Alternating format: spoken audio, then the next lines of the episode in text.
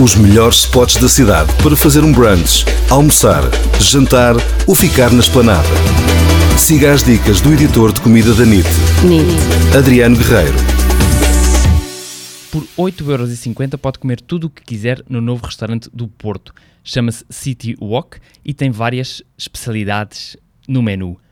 É tudo em buffet, são os clientes que se servem com aquilo que quiserem. Há sugestões de grelhados, sushi, peixe, marisco e até opções preparadas na chapa quente. Este é um restaurante que mistura vários tipos de, de comida, entre elas a chinesa, a argentina e até a mediterrânica. Se preferir, pode até levar para takeaway. Os 8,50 são valores apenas para os almoços durante a semana, já que aos jantares o menu fica mais caro.